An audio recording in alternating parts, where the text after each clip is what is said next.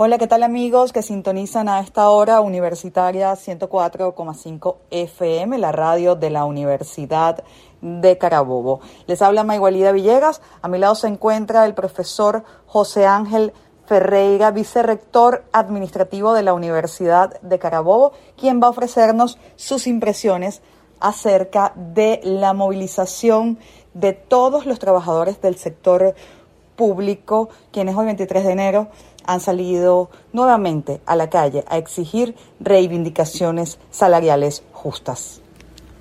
Bueno, todos saben que el año amaneció muy temprano con el proceso de la evaluación del mes de diciembre y eso nos hace, y, con razones muy justificadas, pues se depreció tremendamente el salario del, aumento del salario mínimo de marzo y bueno, y en este momento tenemos una bagatela pues de, siempre ha sido malo, pero lo tenemos ahorita de, suelo y salario bastante, bastante disminuido.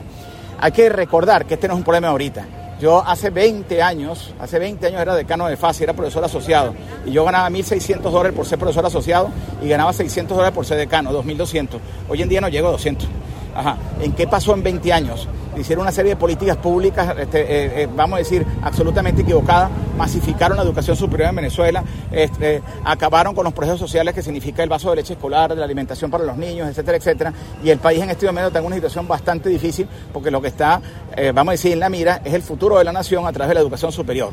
Aún hay tiempo de, recoger estas políticas nefastas, aún hay tiempo de reconvertir una serie de cosas que han venido pasando, que ha, que ha cambiado y que por razones obvias de tiempo no las tenemos en este momento no tenemos el tiempo de subienda para desarrollarla, pero que ha cambiado a lo que cambió, pues logró el milagro de lo que era una de las mejores eh, educaciones superiores de América Latina, como era la venezolana, a unas condiciones realmente difíciles donde vivimos de lo que cosechamos en el pasado. Entonces esto obviamente tenemos que revertirlo, esto es un patrimonio del país, ese patrimonio del país hay que salir a defenderlo y hay que salir a defender lo que está en nuestra constitución, que justamente tiene que ver con, el, eh, con una universidad autónoma, pues, con presupuesto justo, una universidad autónoma este, llena de, vamos a decir, provista de las cuatro autonomías que, que implica la ley y que ella en este momento está en una situación bastante difícil que tendremos que superar.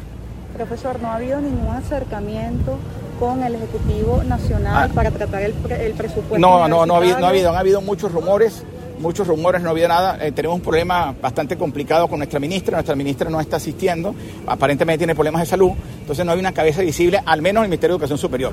Y lo demás que ustedes escuchan son los rumores que todos estamos escuchando por las, redes sociales, que si la propuesta de Fede Cámara, que no es mala, supieron, no es mala, pero porque sería un inicio para, para algo que se puede hacer, que si, vamos a decir, eh, lo que tú escuchas son pequeños paños calientes, cuando realmente esto es un problema estructural y de largo plazo pero ojalá ese, ese pequeño paso se pueda dar porque la, gente tiene que comer y en este momento no estamos comiendo.